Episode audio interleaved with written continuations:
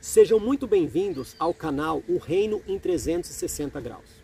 O intuito deste canal não é julgar quem está certo ou errado, e sim ligar um botão de reflexão, um botão de alerta, para que busquemos juntos ao Espírito Santo de Deus direção para fazermos uma convergência em meio à diversidade de opiniões e visões tão diferentes sobre os mesmos assuntos. Jesus chamou 12 pessoas com visões e convicções diferentes. Porém, ele conseguiu convergir nele toda essa diversidade. Irei entrevistar inúmeras pessoas envolvidas com o tal reino de Deus, sendo elas pastores, profetas, doutores, missionários, ministros de louvor, intercessores, evangelistas, servos e afins. Ouvindo o que cada um tem a dizer sobre a sua visão referente ao mesmo assunto na intenção de enxergarmos que a diversidade hoje tem trazido divergência para o reino, e isso não é saudável. Sendo assim, busquemos convergir novamente toda essa diversidade em Cristo. Que Deus possa te edificar muitíssimo com o conteúdo deste canal.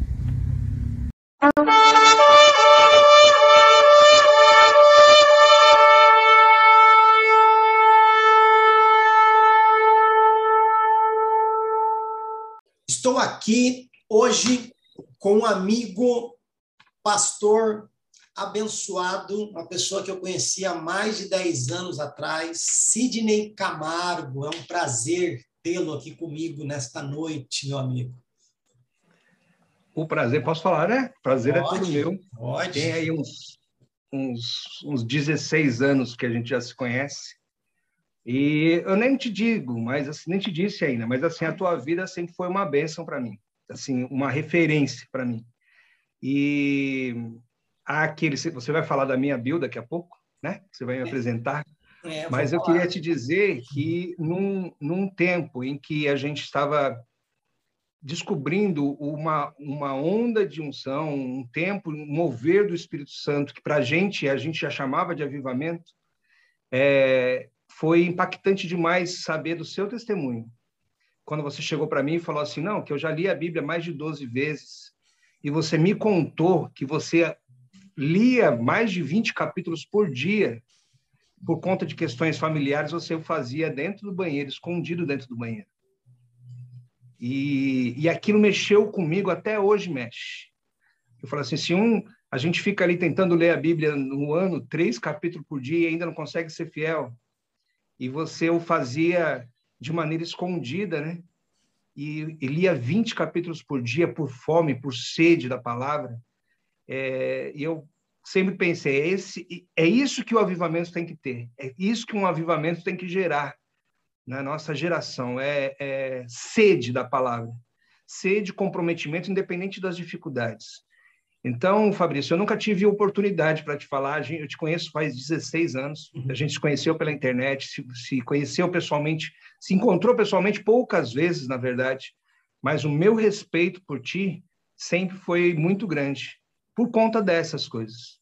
Né? Então, assim, quando eu te reencontrei, que você fez o convite, a minha alegria era mais poder conversar contigo do que ter a oportunidade de responder as perguntas. Amém. Expor alguma coisa. É realmente uma satisfação revê-lo e, e ter a oportunidade de, de crescer com a tua sabedoria, aquilo que você sempre agrega a todos aqueles que você conversa. Que eu sei que se você chegou nesse nível para fazer o, o Reino 360, você, você foi muito ministrado e também ministrou muitas pessoas aí com a sua sabedoria. Então, eu só tenho que te agradecer pelo convite e pela oportunidade de te poder te rever. Amém. Muito obrigado, cara. Só que, né? Ah. O entrevistado é você. Eu vou Fala passar, demais, cara. Eu vou passar, demais. eu vou passar a bola para você agora. Eu vou rasgar um pouquinho de seda para o seu lado agora, para eu falar para as pessoas que estão nos ouvindo quem é o Sidney Camargo. Sidney Camargo hoje, 48 anos, casado há quatro, sem filhos, ungido a pastor desde 2010, formado em bacharel de teologia com habilitação em missiologia pelo Seminário Betel Brasileiro em 2007. Membro presbiteriano independente desde o útero da mamãe. É. Por ouvir histórias fantásticas de conversão a Cristo, mas nunca tendo sido coisa alguma, sentido coisa alguma até a sua adolescência. Passou a frequentar cultos batistas nos lares até que acontecesse um apelo. Ali, com 12 anos, respondeu ao apelo e aceitou a Jesus porque sabia que era o certo a fazer e também porque tinha medo do inferno, não é. porque sentiu algo. Após uma juventude observando e enfrentando momentos de altos e baixos espirituais, vivendo em dois caminhos, iniciou uma busca intensa do Espírito Santo, questionando-o se realmente ele ainda agia em nossos tempos. Em 2005, foi impactado com o batismo com o Espírito Santo, fazendo com que viesse um mover espiritual muito grande em sua vida e o transformasse de um incrédulo dos dons para um perseguido por causa da manifestação das unções. Sim. Foi assim que teve que sair de sua linha doutrinária e se ver não encaixando em nenhuma outra, conhecendo a diversidade de doutrinas e suas divergências, assuntos que nós estamos tratando aqui no canal. Por alguns anos, realizava culto em parques e ruas, criando ministérios chamados para fora, com o intuito de discipular e incendiar jovens que se achegavam. Devido a este ímpeto a sair das quatro paredes, muito se questionou a respeito da necessidade das instituições eclesiásticas e suas doutrinas e suas estratégias, até que Deus o lançou a outros desafios. Uau! Isso. E eu conheci você em 2006, é, pessoalmente, já existia o já existia aí o ministério chamados para fora, tinha um grupo no, no, Orkut, né? Sim, tinha um tinha grupo no Orkut. Ah, vou confessar, a gente é velho mesmo, porque a gente usava MS, é, é, MSN. Na é. época que a internet era discada, a gente entrava no grupo lá do MSN só de madrugada. De madrugada. A partir da meia-noite, a gente tinha uma sala a gente ficava a noite inteira ali, recebendo pessoas, orando, conversando, ministrando, e depois a gente se conheceu pessoalmente. A gente participou de um congresso da Casa de Davi lá em São Bernardo. Sim. É, eu já vi gente doida em adoração, mas igual você, o Laércio na época, né? Ou até mesmo o Tchê, né? Que também vai vir aqui, o Reginaldo Santana, mais conhecido como Tchê por nós, vai também estar tá aqui se passando. Ah, que legal. Mas eu quero dizer que você também, cara, me inspirou muito. Né? Eu falei para minha esposa também, quando a gente começou a conversar sobre amigos do passado, eu falei, nossa, uma pessoa que faz tempo que eu não falo, uma pessoa que eu tenho muita vontade de voltar a falar, é o Sidney, e hoje você está aqui, né, para falar um pouquinho da, do que você hum. pensa em relação às perguntas, cara. Então é isso, você encheu minha bola aqui, eu enchi a sua, agora estamos dois inchados aqui, e agora mais você do que eu, né? Porque a carinha inchada dele, Jesus é. amado, vamos falar, viu? Esses meus amigos só engorda, viu? Só engorda. Esses meus amigos só é engorda. que cozinha bem demais. Amém. A minha esposa também cozinha bem, eu que sou ruim mesmo. Eu como e não engordo, graças a Deus. Ô Sidney, vamos, vamos então parar de rasgação de seda e vamos para a batalha aqui, não? Naquilo, na verdade, não é uma rasgação de seda, né? Tudo ah, aquilo que a gente conversava nessas madrugadas aí foi, foi forjando nossa forma de, de ver e de analisar o que acontecia, porque a gente era um indignado. Eu acho que tudo aquilo que te indigna, é, a gente tem que começar a prestar atenção, porque isso faz parte do nosso chamado. Geralmente, o Senhor coloca uma indignação no nosso coração e aquilo que nos perturba é, pode ter certeza que nos levará a descobrir mais a respeito de quem eu sou, ou de qual o propósito que Deus tem para minha vida. Então a indignação gerava uma indignação na gente com relação justamente também a essas coisas, né? Qual é o posicionamento que a gente tinha dentro da igreja? É, por que que me podavam? Por que que tinham esses pensamentos? Então tudo aquilo que tudo aquilo que a gente já conversou é, forjou a nossa forma de pensar que de repente hoje aí pode pode responder uma parte dessas perguntas, né? Amém. Então, a gente, vamos lá para a nossa primeira pergunta? Vou tentar responder. Eu sou péssimo de pergunta, sou bom de bateção de papo, só isso. Ok, então bate um papo comigo a respeito disso aqui. Ó. Quais hum. impactos as divergências teológicas têm gerado no reino de Deus no mundo em nossos dias? E qual o papel da teologia na vida da Igreja de Cristo? Bom, primeiro, primeiro que a gente pensa assim, o que seria a teologia, né? Eu acho que outros já devem ter falado, Mas a teologia nada mais é de uma forma sistemática de você começar a compreender como que Deus, quem é Deus, quem é Deus para você e como ele age através da sua vida. Muito se falou, principalmente no meio pentecostal, era muito contra a questão da teologia, mas a ideia de que de que a teologia te travava. Mas na verdade a teologia, vou até continuar com a parte, começar pela parte B. A teologia, ela faz parte da nossa vida, ela ela meio que ela rege como que vai ser as nossas respostas, né? Esses tempos atrás encontrei uma pessoa, tô com minha mãe adoentada e uma pessoa foi visitá-la. E daí essa pessoa nesse tempo de pandemia chegou lá e tal, não sei o quê, visitou a minha mãe, quando ela ia saindo, veio me cumprimentar eu só fiz a, a mãozinha do soquinho, né, para cumprimentar. Ah, você pensa assim? Porque eu não penso? Porque lá em Salmos diz que Deus já tem contado todos os dias, então, da minha vida, então, tudo que acontecer comigo ele já sabe, tudo que for nada acontece comigo se não for para mim, né? E, e daí você já vê mais ou menos como é o pensamento dessa pessoa. É um pensamento mais teologicamente voltado para o calvinista que uhum. recebe, mas que não interage, não interage com a situação. Então, aquilo que a pessoa acaba sendo doutrinada rege a maneira como ela vai agir, muitas vezes em pequenos atos. Claro que deu vontade de falar para ela, falar assim, é, está escrito isso lá em Salmos, mas também está escrito, não tentarás o Senhor teu Deus. Né? Então, você não precisa provocar ou se colocar em risco ou em colocar alguém em risco por conta do seu jeito de achar que só vai acontecer com você se Deus quiser. Mas a teologia, ela é isso. É, por mais que a pessoa ache que ela não, não influencia a nossa vida, ela rege a maneira como você pensa. Por exemplo, uma pessoa que. que não, eu, eu, eu sou eleito, eu sou salvo, e como ser salvo, eu também sou santo, e como santo separado, eu não peco. Só que se porventura essa, menina, essa pessoa, em algum momento da vida dela, acontece um algo e ela peca, como que ela reagirá se o pensamento dela era tão forjado dessa maneira? Muitas vezes uma pessoa dessa, ela, ela não consegue voltar. Ela se permitiu ser tentada, ela acabou caindo em pecado e ela não consegue mais voltar porque a sua teologia dizia que ela era santa, separada e ela não pecaria.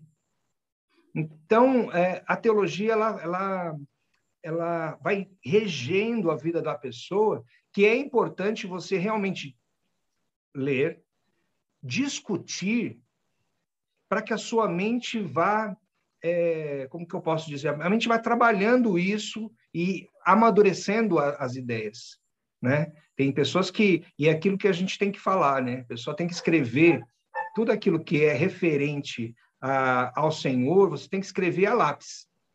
Você, as suas ideias, as suas teologias, você não pode fechar numa caixinha e aqui é isso, eu não mexo mais nisso. Ah, eu creio em arrebatamento antes da tribulação, não mexo mais nisso, não discuto mais isso. Ah, eu creio que uma vez salvo, sempre salvo, não mexo mais isso. Eu penso que a religião ela tem que ser discutida. Né? As pessoas falam, como a gente estava conversando, que se não se discute nem política, nem futebol e nem religião. Não, você tem que discutir a sua teologia.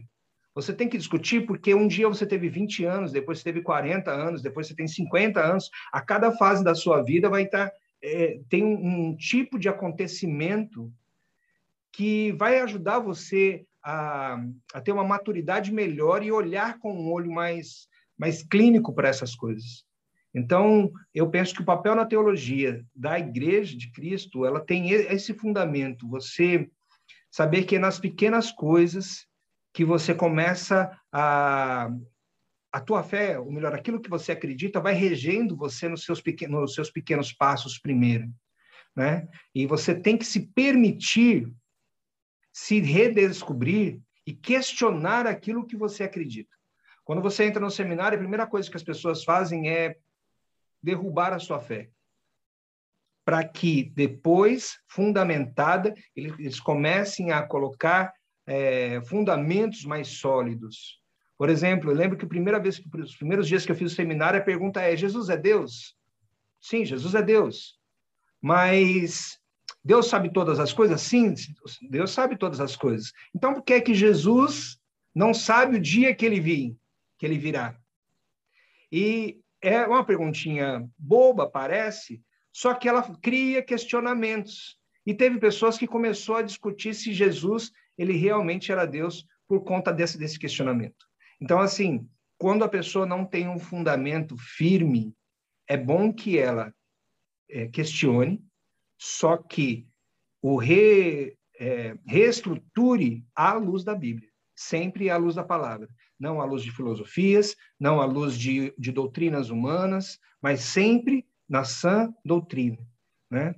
É, tem uma frase, atribuíram aí a, a Agostinho, mas não é dele a frase, mas que diz assim: em coisas, nas coisas essenciais, por exemplo, naquelas verdades essenciais que Jesus Cristo é nosso único Senhor e Salvador, que é, ele virá para se encontrar com a sua igreja, são, são coisas essenciais. Nisso, a gente tem que se firmar o pé e firmar com todos os irmãos de qualquer tipo de igreja, de qualquer placa. Mas coisas não essenciais, que daí começa a entrar se, se os dons são para hoje, se não são, essas coisas você tem que é, permitir uma liberdade de discussão. E nas coisas que são muito divergentes, você tem que ter caridade, é, o que eles chamam de caridade, mas você tem que ter um respeito e respeitar o posicionamento da outra, mas também se permitir discutir e se permitir se, se questionar se aquilo que você acredita realmente está correto à luz da palavra de Deus. Qual é o grande problema? A gente tem que ter uma base, e a base é a verdade. A palavra é a verdade. Jesus Cristo dizia isso. Santifica-os na verdade, a tua palavra é a verdade. E qual que é a questão? É, chegaram para mim e falaram assim, não, mas porque nas histórias, na história, estava conversando com um professor de história uma vez, ele falou para mim, na história existiram muitos outros Cristos. Na história existem outros tipos de semideuses, filhos de Deus com uma humana. Na história existem outros tipos de filosofia que se que se parecem com a filosofia do cristianismo. E se a gente se abre tanto assim, achando que tudo é relativo, porque em todas as nações tiveram, todas as religiões têm um tipo de Deus, todas as religiões têm um tipo de culto, a gente perde a nossa âncora, que é a palavra de Deus. E a minha resposta para ele foi o seguinte: olha, como você. Ele falou assim: como você fala que o cristianismo é verdade? Eu falo pela palavra de Deus que sobreviveu 1.600 anos, 40, mais de 40 autores, e é, todas as. É, todas as histórias, todas as palavras, todas as profecias se convergem em Cristo. Então, é, para mim, a verdade é a palavra de Deus por conta disso. 1.600 anos, 40 pessoas totalmente diferentes, com profissões diferentes, com posição na sociedade diferente, mas que têm o mesmo pensamento e a palavra se completa. Eu falei, e a história? Como se me prova que é verdade? Ah, eu provo pela arqueologia. Ah, eu provo porque sempre teve um historiador escrevendo. Eu falei, mas e se esse historiador está mentindo? Se esse historiador foi ludibriado por, um, por contagem da história? Por exemplo, nós tivemos é, um presidente que se suicidou, não foi isso? E escreveu lá que forças ocultas o estavam oprimindo e foi Getúlio Vargas foi e se suicidou. Mas quem estava como testemunha ocular para dizer que que foi suicídio ou para dizer que isso realmente aconteceu? Quem estava é, conhecendo dentro do avião lá em 11 de setembro para saber o que realmente aconteceu? Então, a história também são subjeções, não são, não são fatos que a gente pode bater o pé e falar isso aqui é verdade absoluta. E daí essa pessoa, esse professor, ele deu uma parada e falou, é, falei, então, a palavra de Deus, ela é verdade porque ela prometeu e ela se cumpriu. E ainda vai se cumprir. Ah, mas sempre existiu, a gente está falando sobre final de, de, final de mundo, né? Escatologia. Ah, mas sempre existiram é, furacões, sempre existiram terremotos, sempre existiram maremotos, sempre existiu esse quadro. Assim, mas esse quadro, da maneira que está, de uma maneira mundial, é a primeira vez que acontece. Ah, não, mas isso já aconteceu outras vezes, também falaram que o mundo ia acabar. Então, querido, deixa eu falar uma coisa. Espera mais dois anos, espera mais três anos, vai analisando os fatos e você vai ver que o que a palavra de Deus escreveu é a verdade. Amém. Agora você me perguntou quais os impactos das, das divergências teológicas, eu já falei, né? Já, já falou, já falou. Mas eu queria falar um pouco mais, querido. Posso falar ou não? Uma coisa muito séria. Fala. Rapidinho. Qual que é o impacto da divergência teológica? O, a divergência teológica, a teologia, qual é o problema? Eu crer somente de uma forma, você crê de uma outra, e daí eu não posso andar com você, você forma a tua placa, eu formo a minha placa, e a gente, ao invés de andar unido num pensamento, a gente perde a maior autoridade que a igreja tem, que está descrita lá em Mateus 18, que diz o seguinte: se duas pessoas concordarem sobre qualquer coisa na terra e pedirem ao Pai em nome de Jesus, isto lhe será concedido. Jesus fala o seguinte: qualquer coisa que, se vocês conseguirem concordar, vai acontecer. Se vocês conseguirem concordar e pedirem em nome de Jesus, vai acontecer. Essa é a maior autoridade que a igreja pode ter e ela perde essa autoridade quando eu fico defendendo a minha teologia é, contrapondo a sua, o seu ponto de ver, de visão. Então a gente é, deixa de, de ganhar, deixa de expandir o reino, porque eu só defendo o meu e você só defende o seu. Por quê? Por vaidade, por achar que as minhas experiências, na minha a, a minha experiência que gera a minha teologia muitas vezes. Ah, eu não tive um batismo com o Espírito Santo, então o batismo com o Espírito Santo não existe. Ah, eu já orei para Deus me batizar. Não batizou, então acredito que não existe. Isso era somente para o tempo dos apóstolos. Então eu vou firmando, fundando minha teologia em cima das minhas experiências. E por conta disso, eu só ando com quem pensa igual a mim. Sendo que eu deveria, nas coisas que são essenciais, ter uma unidade. O dia que a igreja tiver uma unidade, e orar junto, com um só coração, sabendo que o Senhor, em nome de Jesus, se Ele ouvir a nossa oração em concordância, Ele nos concede, a gente poderia ter um país mais próspero, uma, uma situação financeira de país melhor, uma cidade, um estado, um país, uma nação total ganha para o Senhor Jesus os corações quebrantados, um verdadeiro avivamento, se a gente tiver unidade. Me perdoa Amém. que quebrei o tempo. Quebrou o tempo, Amém. mas vamos lá. Esquenta a cabeça. Eu recupero gente, no outro, vou ser mais rápido. A gente, a gente vai, a gente vai para a segunda pergunta. Sim. A segunda pergunta, ela parece um pouco com a primeira e você vai poder complementar um pouco mais do que você está falando, ok? Sim. Então vamos lá. Segunda pergunta. Como as posições doutrinárias acerca do fim afetam a compreensão dos cristãos acerca da missão da igreja? Acerca do fim.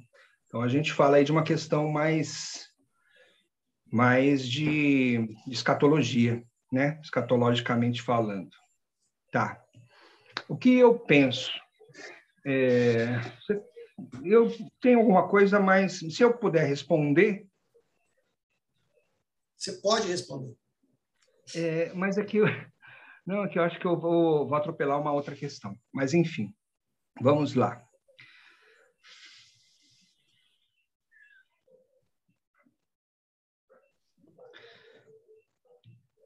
Eu acho que é o seguinte, como que como tem sido se a gente for entrar na história, eu sou da linha de, de pós-tribulação, tá? Eu não acredito em, você colocou aqui até o texto, de acordo com Mateus 24, 12, o esfriamento do amor é resultado da multiplicação do pecado, não é isso? Não, mas isso é Você coloca nessa pergunta. questão. Esse é Poxa, é eu achei pergunta. que fosse nessa. Tá, ok. Então, eu vou responder tudo numa, numa, rapidinho. Posições doutrinárias. Eu acredito que, assim, a igreja que pensa, a igreja surgiu uma ideia em 1830 a respeito do arrebatamento antes da tribulação. E isso é bastante discutido, mas penso eu que pouco baseado na, na, na palavra. Porque se a gente procurar em Mateus 24, todo o texto de Mateus 24, ele vai falar a respeito de tribulação. Alguns acham que é que vai falar a respeito de quando Jerusalém foi sitiada, mas ali tem uma palavra que fala o seguinte: nunca houve tal tribulação e também não haverá uma tribulação do tamanho desta que está sendo descrita em Mateus 24.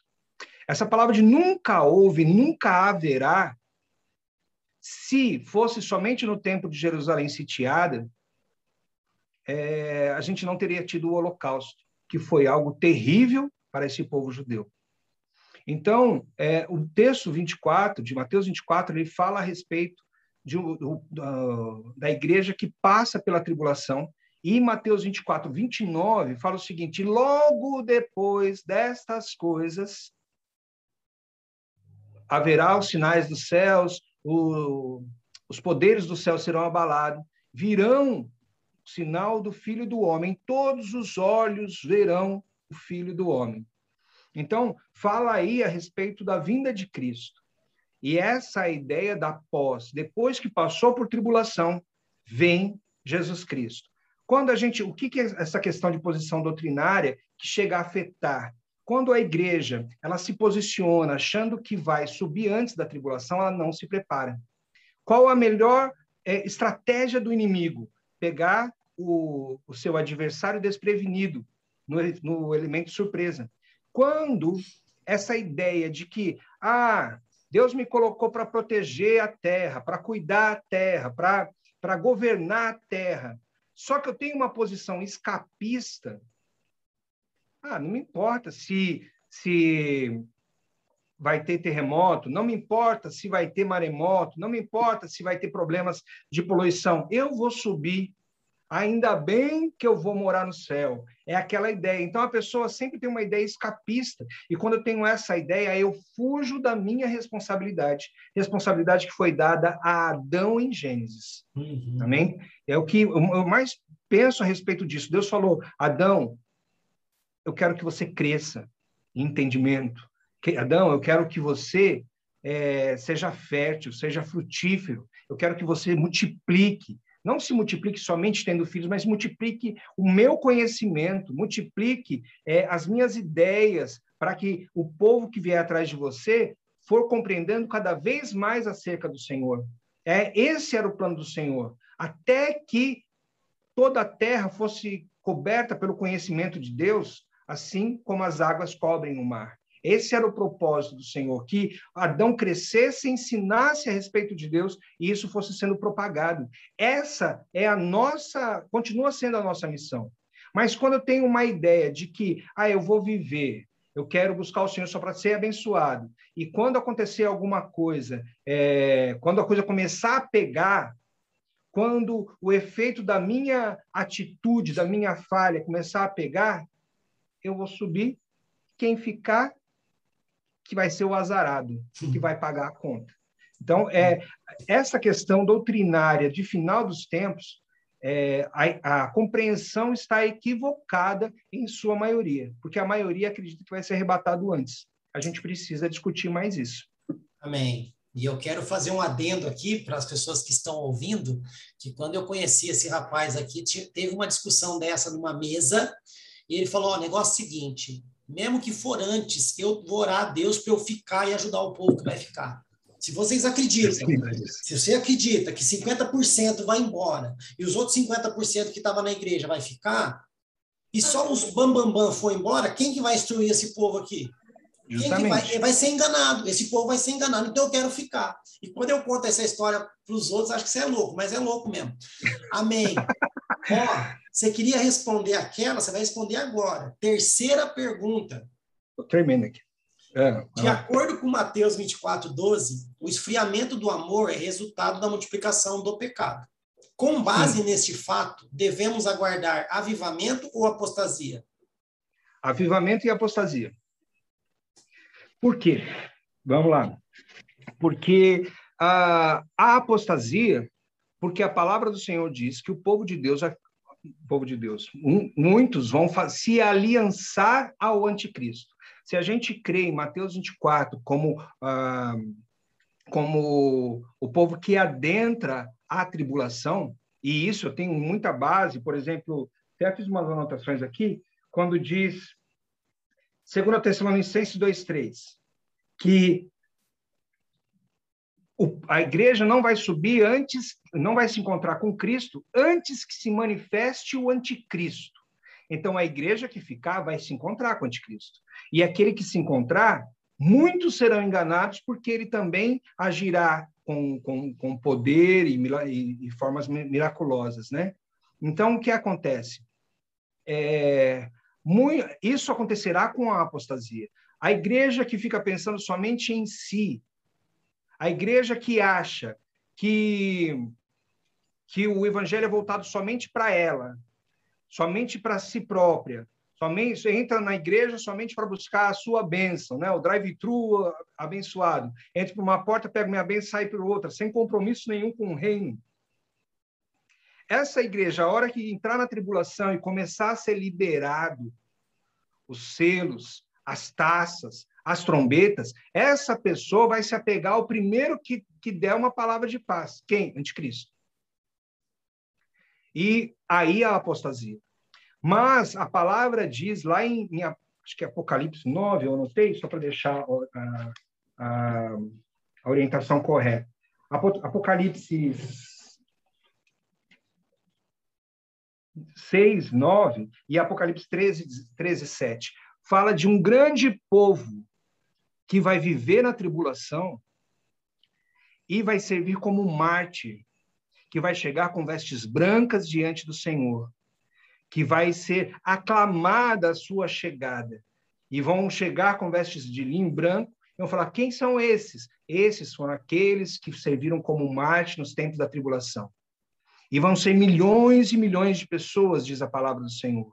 Então aí está o grande avivamento. Assim como haverá uma apostasia de um povo que vive o, o evangelho Nutella, também haverá aqueles que vão olhar para a palavra e falar: eu já li sobre isso e agora eu estou crendo que está acontecendo. E essa pessoa vai se apegar ao Senhor, a palavra do Senhor, e ela muitos viverão um grande avivamento por conta disso, porque vão ver as coisas acontecendo e vão falar: olha, eu me agarro ao Senhor, se tiver que morrer, eu morro, mas não o negarei.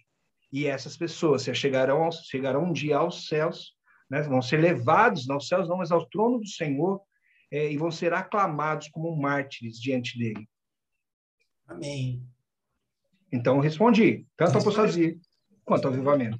E por incrível que pareça, essa é a pergunta que todo mundo tem concordado de maneira diferente, que está sendo exposto, exposta a resposta de cada um, mas todos concordam que as duas coisas vão acontecer. Porém, para a gente pegar o segmento, nós vamos para a quarta pergunta. É. Qual sua visão sobre a teologia do domínio? A igreja deve ser soberana sobre todas as áreas de influência no mundo?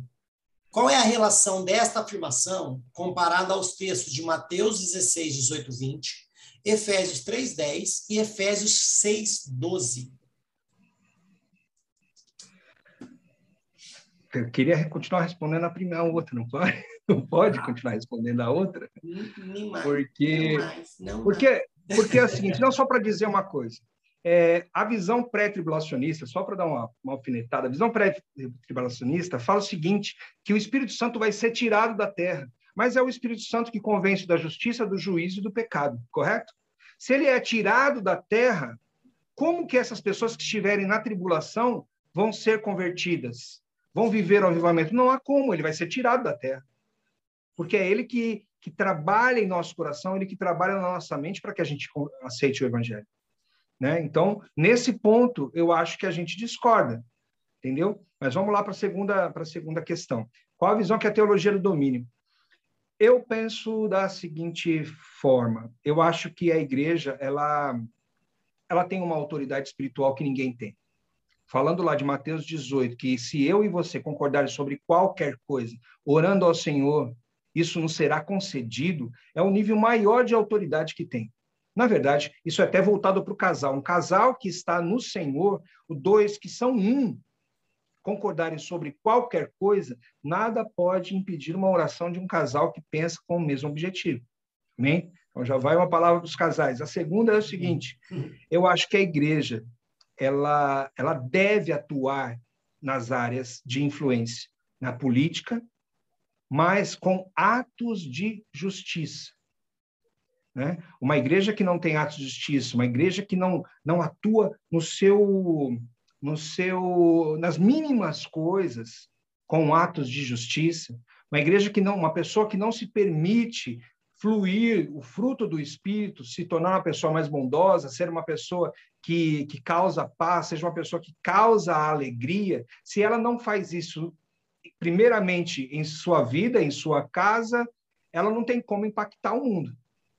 Porque não adianta eu fazer uma mancada evangélica no, na política se essas pessoas só são voltadas para a sua denominação, mas não têm o seu coração voltado para o Senhor. Então, se essa pessoa não foi verdadeiramente tratada, entenda, a pessoa pode confessar o nome do Senhor, pode ser um grande pregador, mas se ela não se permitiu ser tratada, ela não tem como gerar esse fruto. Porque aquele que não está no ramo, não está ligado ao ramo, não pode, não pode gerar fruto. Aí o que diz, é, quando eu falo que tem mais autoridade, você colocou o texto de, de Efésios 6,12 que fala sobre o quê? A luta da igreja, que não é contra a carne, mas contra os principados e potestades.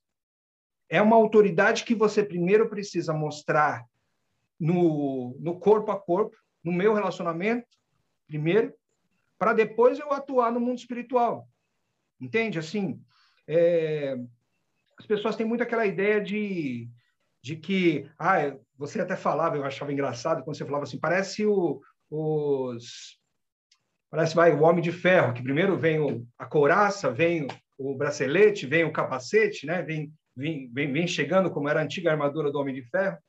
E na verdade, quando a gente ora para ter ó, aquela aquele aquela armadura de Deus, ela vem primeiro com a couraça da justiça.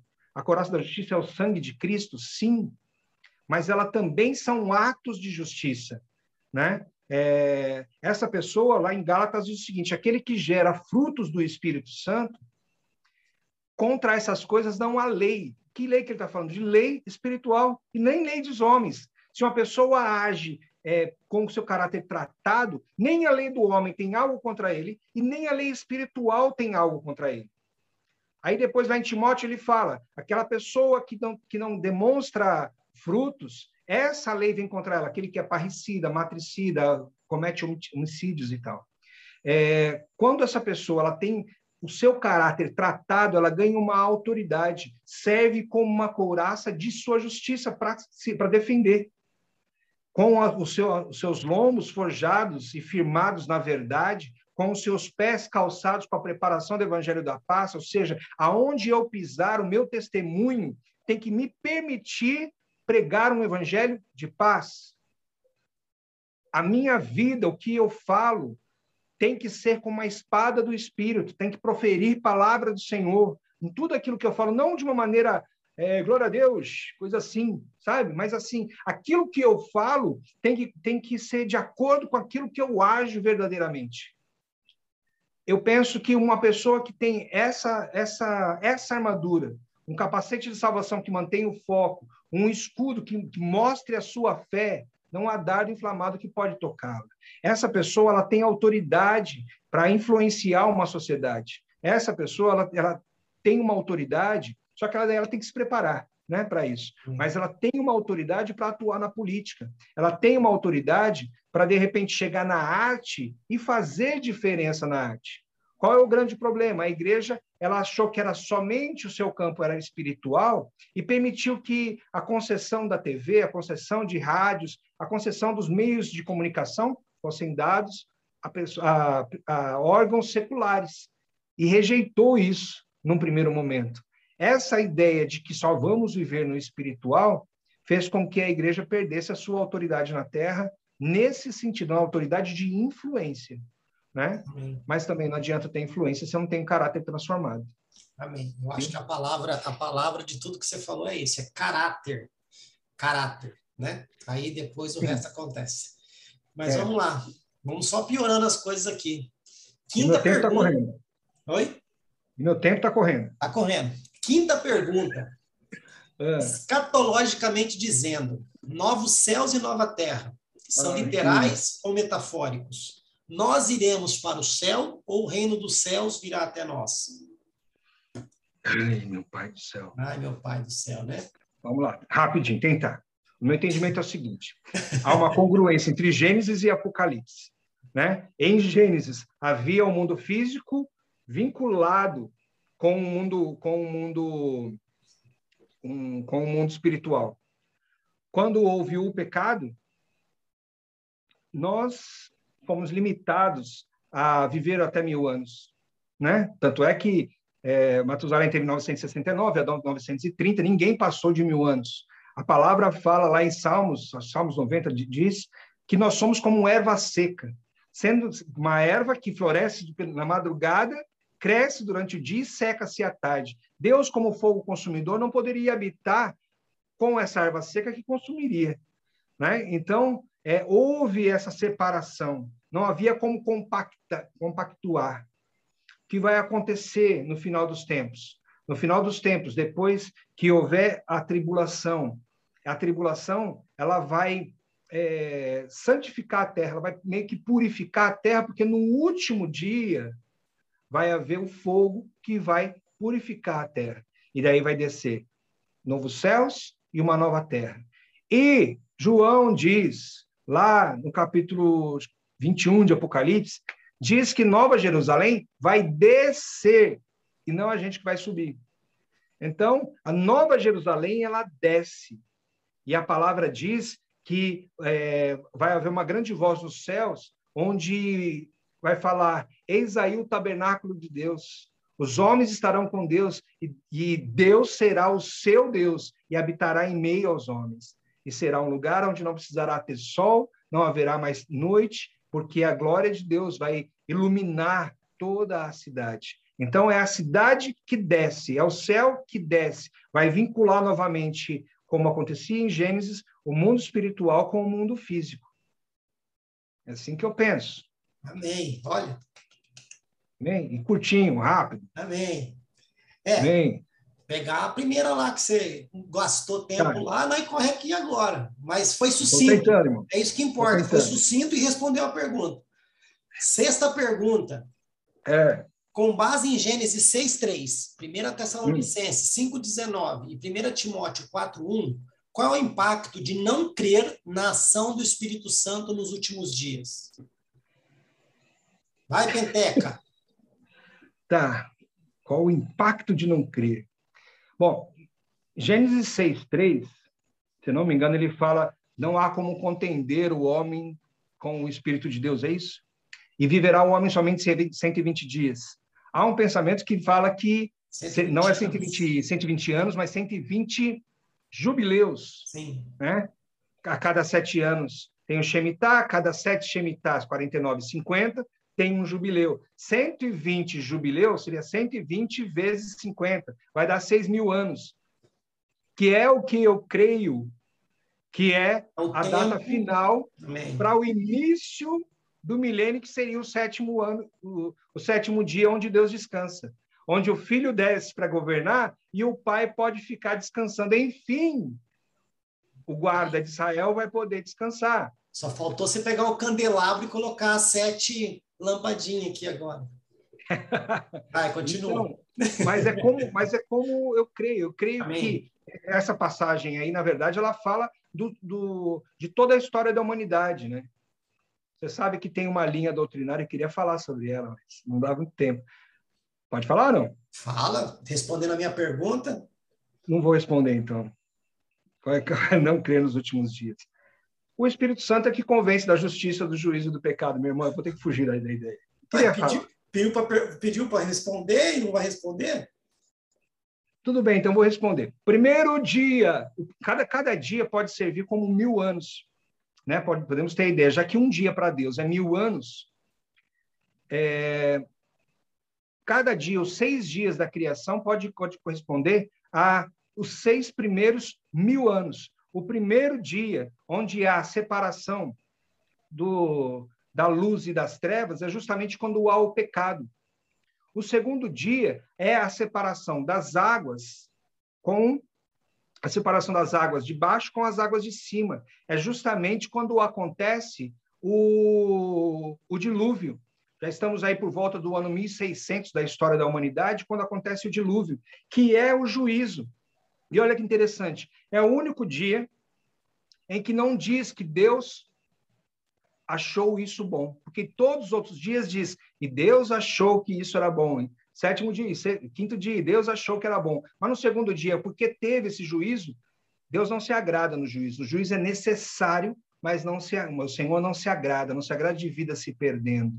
E aconteceu isso no segundo dia. Terceiro dia, quando tem é, Abraão, é, ou melhor, quando tem a separação das águas com a terra, aparece a porção seca, é justamente o entendimento em que Deus pega Abraão e fala: Ó, estou te dando uma terra, e essa terra vai se tornar frutífera, vai começar a gerar árvores. Esse seria o terceiro, mais ou menos o terceiro dia aí da, da, da criação. E também foi nesse, nesse terceiro dia, nesse terceiro milênio, que houve a separação das nações por conta da Torre de Babel, por conta da confusão de línguas, por conta de cada língua, como o povo começou a se separar por causa das suas línguas, e fez a separação das águas, e águas em Apocalipse quer dizer nação. Então tem esse entendimento.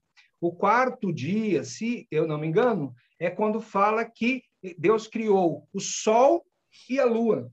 E Malaquias 4 diz que o sol da nascerá o sol da justiça. Quem é o sol da justiça? Jesus Cristo. Então Jesus é, nasce no quarto dia. Se a gente pensar que a gente está no sexto dia, se a gente correr dois mil anos para trás, estávamos no quarto dia. Então Jesus nasce no quarto dia. Quarto dia de Malaquias é quando nasce, quando fala, quando cita Malaquias, é quando nasce o sol da justiça, que trará salvação e cura sobre as suas asas.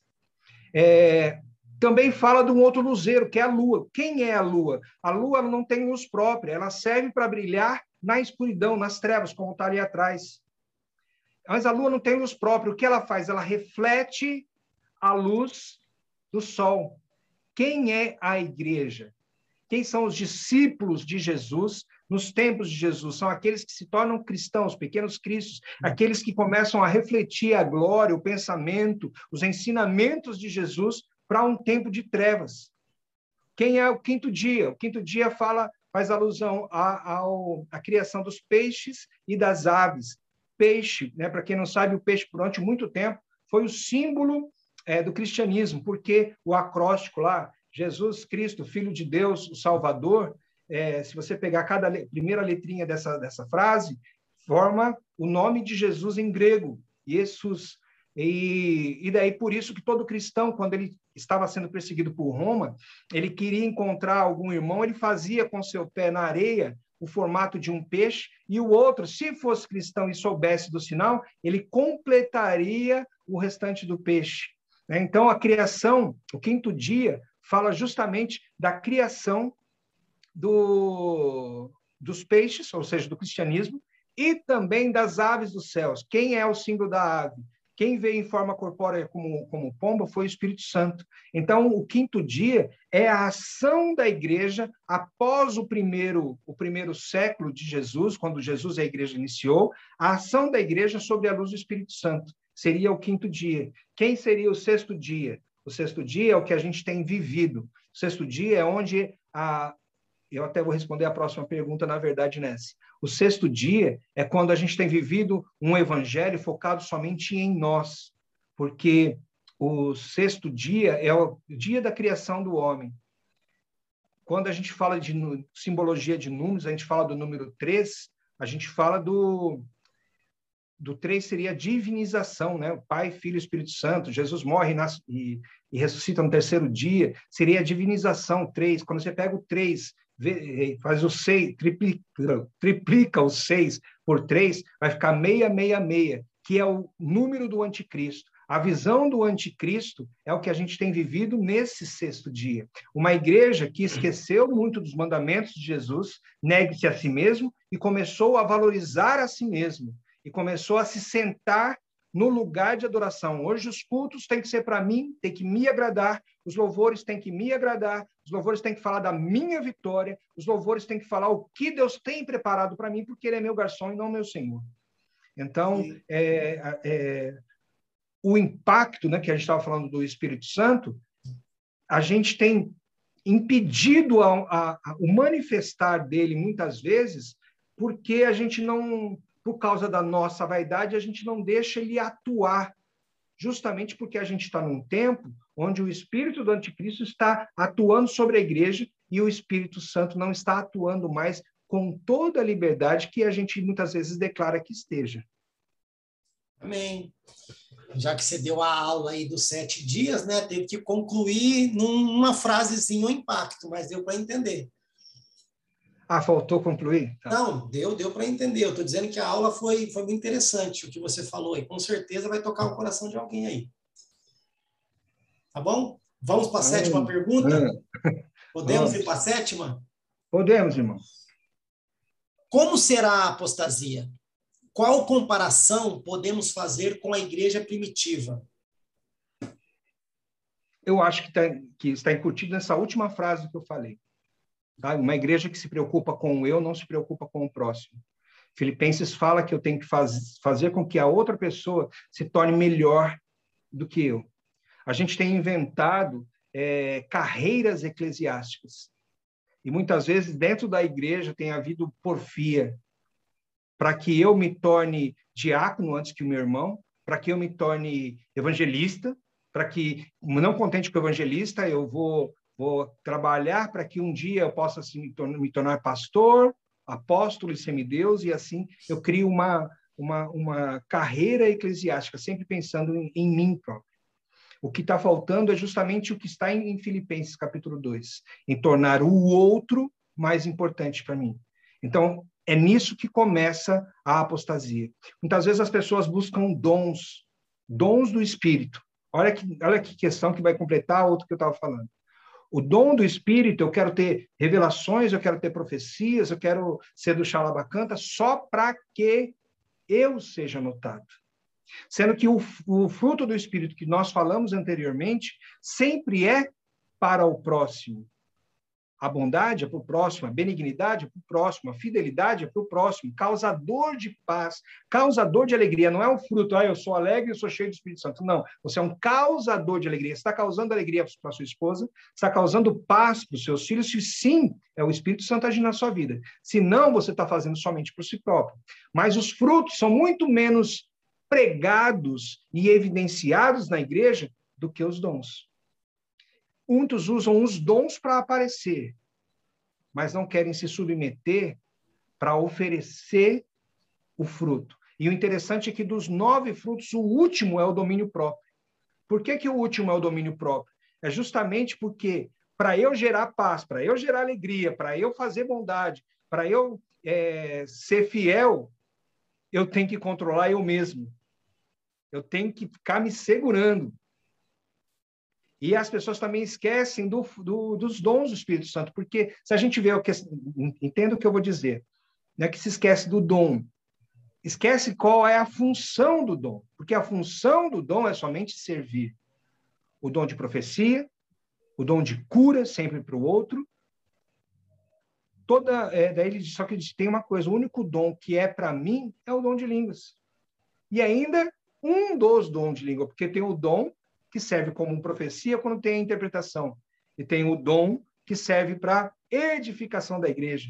Não é isso? O único dom que é para mim é o dom de língua quando eu estou no meu quarto orando ao Senhor e a palavra me permite eu falar de coisas em que o meu espírito é perscrutado pelo Espírito de Deus e é proclamado através de falar em línguas. Então, o que eu acho assim, em comparação com a igreja primitiva, a apostasia é quando está sendo o eu colocado, quando o, o número 6 está sendo é, evidenciado, quando os meus louvores não glorificam ao Senhor, mas glorificam, quero ver. Oh, pensa naquelas músicas, cara, que você deve ter escutado isso há muito tempo, mas quem te viu passar na prova não te ajudou, vai ver você no palco, vai ver eu no palco, né? Então essas coisas todas incomodam e essas coisas que são a diferença entre nós e a igreja primitiva.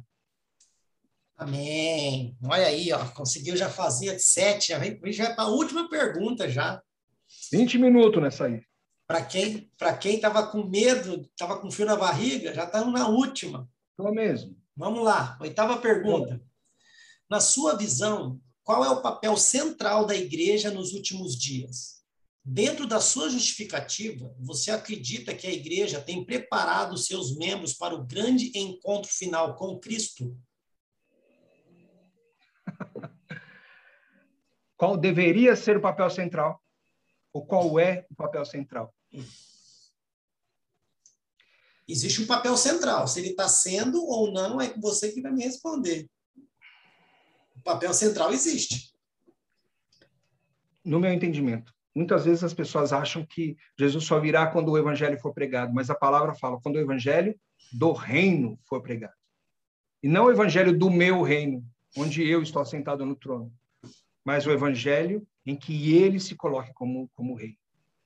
Né? É, numa pesquisa que eu fiz uma vez, encontrei a história de Otaviano, e daí ele fala, é, falava a respeito de, do início da palavra, da palavra evangelho. Sei que se eu perguntar, todo mundo fala, ah, evangelho significa boas novas e tal. Mas, na verdade, como iniciou a palavra evangelho? Esse Otaviano é sobrinho de Júlio César. E esse Otaviano, quando mataram Júlio César, ele foi banido. Fora, ele se uniu a Marco Antônio, voltou e tentou recuperar aqui o, o trono dele. Depois dessa tentativa, porque Marco Antônio queria lá estar no governo, outro queria estar no governo, ele também queria. Ficou aquela guerra civil. Sabia que Roma ela reinava sobre várias nações. E como estava tendo uma guerra civil sobre a liderança, cada nação que Roma tinha conquistado anteriormente começou a viver do seu jeito. Virou uma anarquia, virou uma bagunça, ou seja, cada um, os bárbaros começaram a se revoltar de novo, os, as nações começaram a, a fazer, viver a vida com o seu porque não tinha ninguém sobre eles, porque os exércitos não estavam sendo enviados, porque a liderança estava em conflito.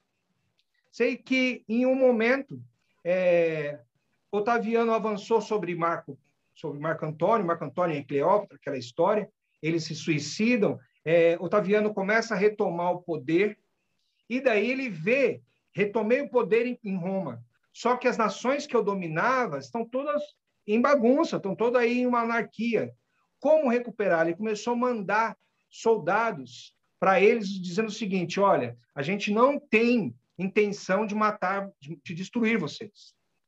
Só que eu tenho uma notícia para dizer: ou vocês se consertam, ou Roma vai vir sobre vocês, porque o rei já está assentado no trono. E a essa mensagem de ou vocês se consertam ou a casa vai cair porque o rei já está sentado no trono, deu-se o nome de evangelho. Entende? Qual é o papel da igreja? Não é chegar para a pessoa que está na esquina e dizer assim: aceita meu Jesus, ele vai te abençoar, vamos lá na igreja, ele vai te dar um carro novo, um apartamento, vai restaurar teu casamento. Não. A mensagem do evangelho é: você sabe qual é a verdade? A verdade é essa. Sabe qual é a lei de Deus? É essa e essa. Você tem quebrado a lei de Deus. A tua vida está uma anarquia. Se conserte, porque o rei Jesus Cristo já está sentado no trono e ele virá para impor a sua justiça.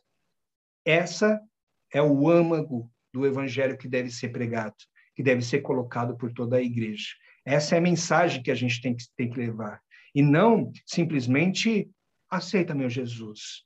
Por favor, Jesus precisa tanto de você, aceita ele, tadinho.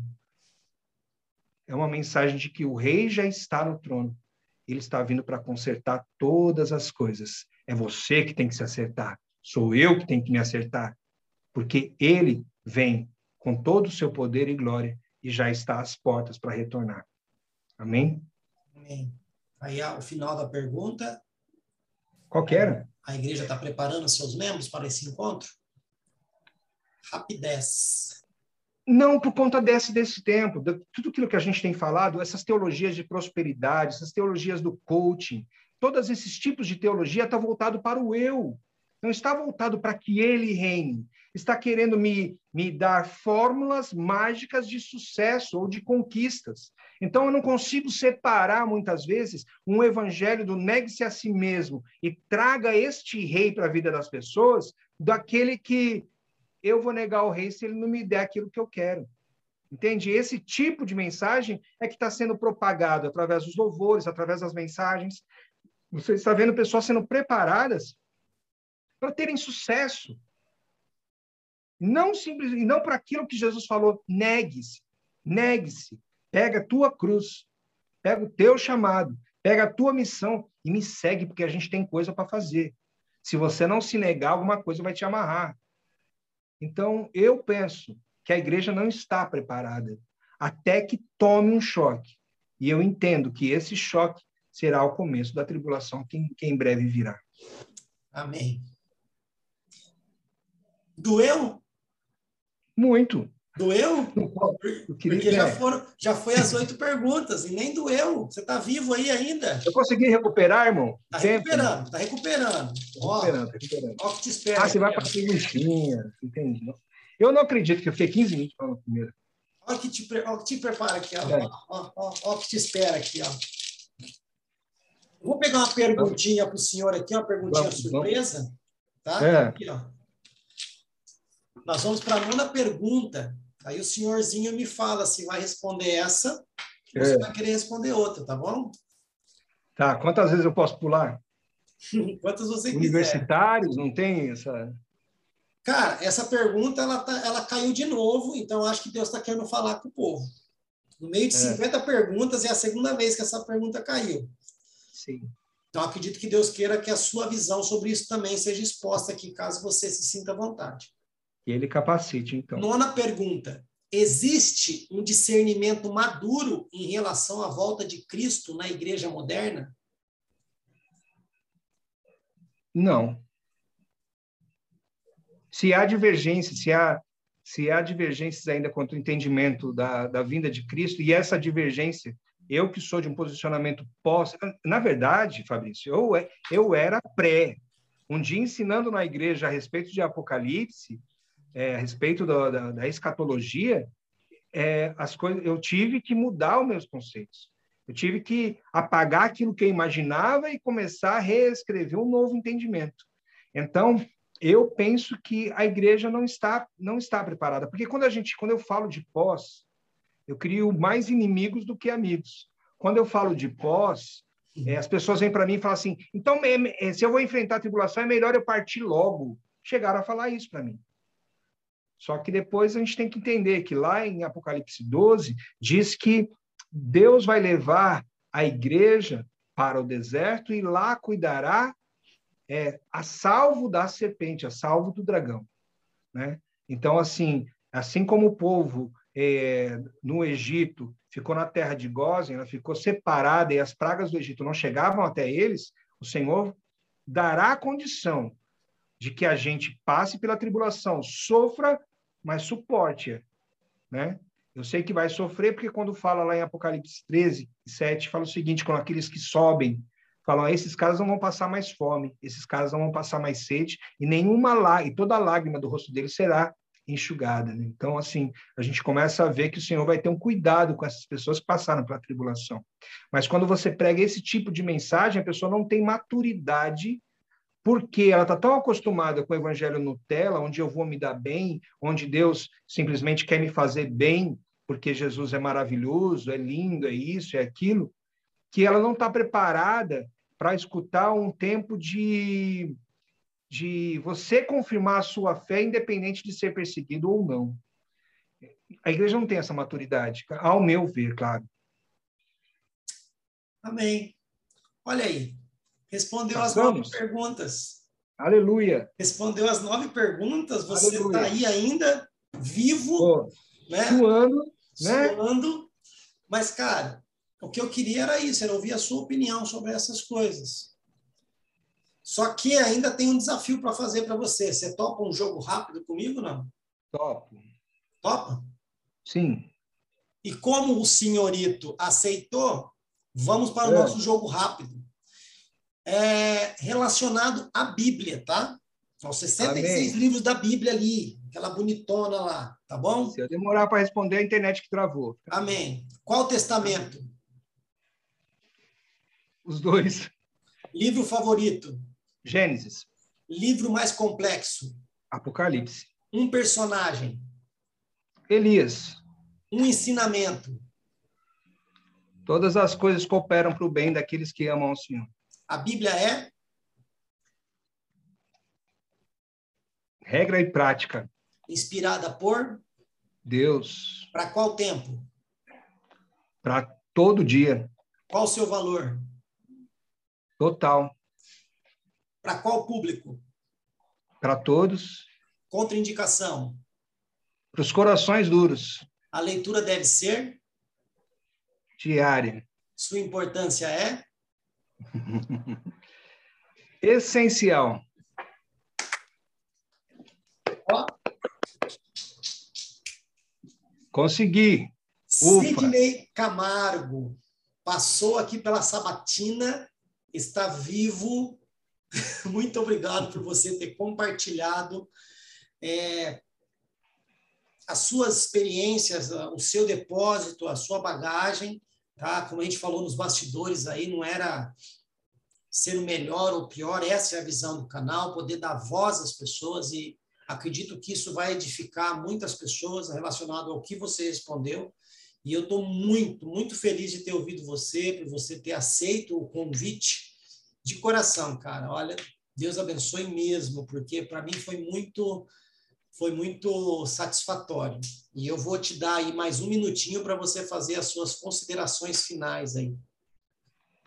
Fabrício, é uma honra, cara. Uma honra estar é, próximo de você, assim, te ouvir novamente. Realmente, as perguntas foram bastante difíceis de se responder. Mas você porque... percebeu que as perguntas também, uma vinha puxando a outra?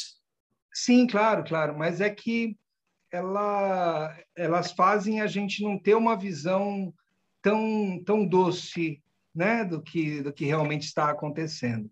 Faz a gente cair na realidade, e isso, isso nos fere. Né? Então, assim, mas é uma honra, cara, é uma honra poder conversar com você, porque eu sei que você é uma pessoa inteligente e consegue é, consegue filtrar aquilo que a gente fala, sabendo que não é que a gente está contra, na verdade, o, uma vez o Espírito Santo falou para mim, o amigo do, o amigo do noivo não bate na noiva, né? E parece que muitas vezes que a gente está batendo na noiva, porque a gente vê algumas coisas, nos indigna e parece que a gente coloca de uma maneira que, que está contra tudo e parece que a gente é mal-humorado, mas não é. A gente a gente quer acertar. A gente, não é que a gente sabe tudo, mas a gente quer acertar. E para isso a gente precisa que a igreja se acerte. Então, é ótimo o teu trabalho, ótimo participar. Eu espero que, que isso possa, de alguma forma, abençoar e abrir a mente de cada, de cada pessoa que puder assistir e contribuir em um crescimento. E agradeço ao Senhor por, por mais essa oportunidade. Amém. E por mais que o senhor tenha me pedido, eu vou postar sim a sua entrevista. Ah, se a minha não entrevista era, cara. for ruim, se a minha entrevista for ruim, não posta. É, e então, agora que eu vou postar mesmo. Agora eu que eu posto. Vamos fazer outra. Vamos fazer outra. Cara, é. que Deus abençoe sua vida. Obrigado pelo seu tempo. De coração, cara. Foi assim, eu acredito que Deus também tem levantado esse projeto aqui para que eu possa voltar a ter contato com outras pessoas também, conhecer novas pessoas e ver outras visões daquilo que eu entendo, daquilo que eu já ouvi, né? E tem sido assim, para mim tem sido gratificante, né? Porque, nossa, mas tem alguém ouvindo as entrevistas no seu canal? Tem eu. Já tá bom.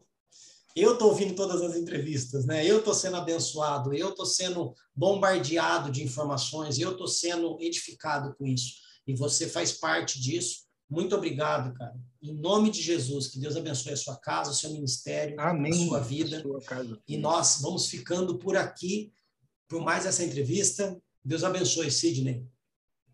Amém. Deus abençoe, Fabrício, você, seus projetos, sua família. Seja sempre um abençoador de vidas. Obrigado. Foi uma honra passar por essa sabatina contigo. Amém. Aí para fazer Deus abençoe. Foi. Amém. A ti também.